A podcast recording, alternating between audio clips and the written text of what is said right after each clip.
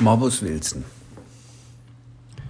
Morbus Wilson ist eine autosomal rezessiv vererbte Erkrankung, bei der durch eine oder mehrere Genmutationen der Kupferstoffwechsel in der Leber gestört ist.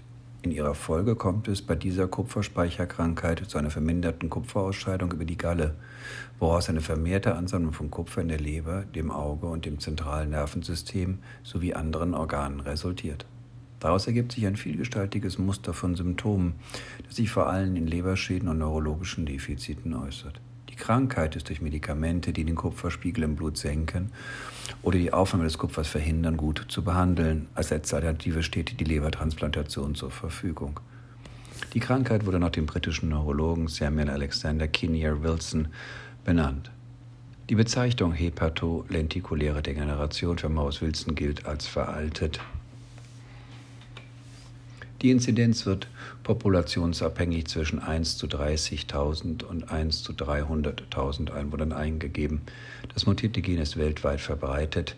Etwa einer von 100 gesunden Menschen ist heterozygot und kann somit potenziell die Krankheit an seine Kinder weitergeben. Aufgrund des autosomal rezessiven Erbganges ergibt sich ein statistisches Risiko für 1 zu 4 für Geschwister einer erkrankten Person ebenfalls zu erkranken. Für Kinder eines erkrankten Patienten ergibt sich ein Risiko von 1 zu 200.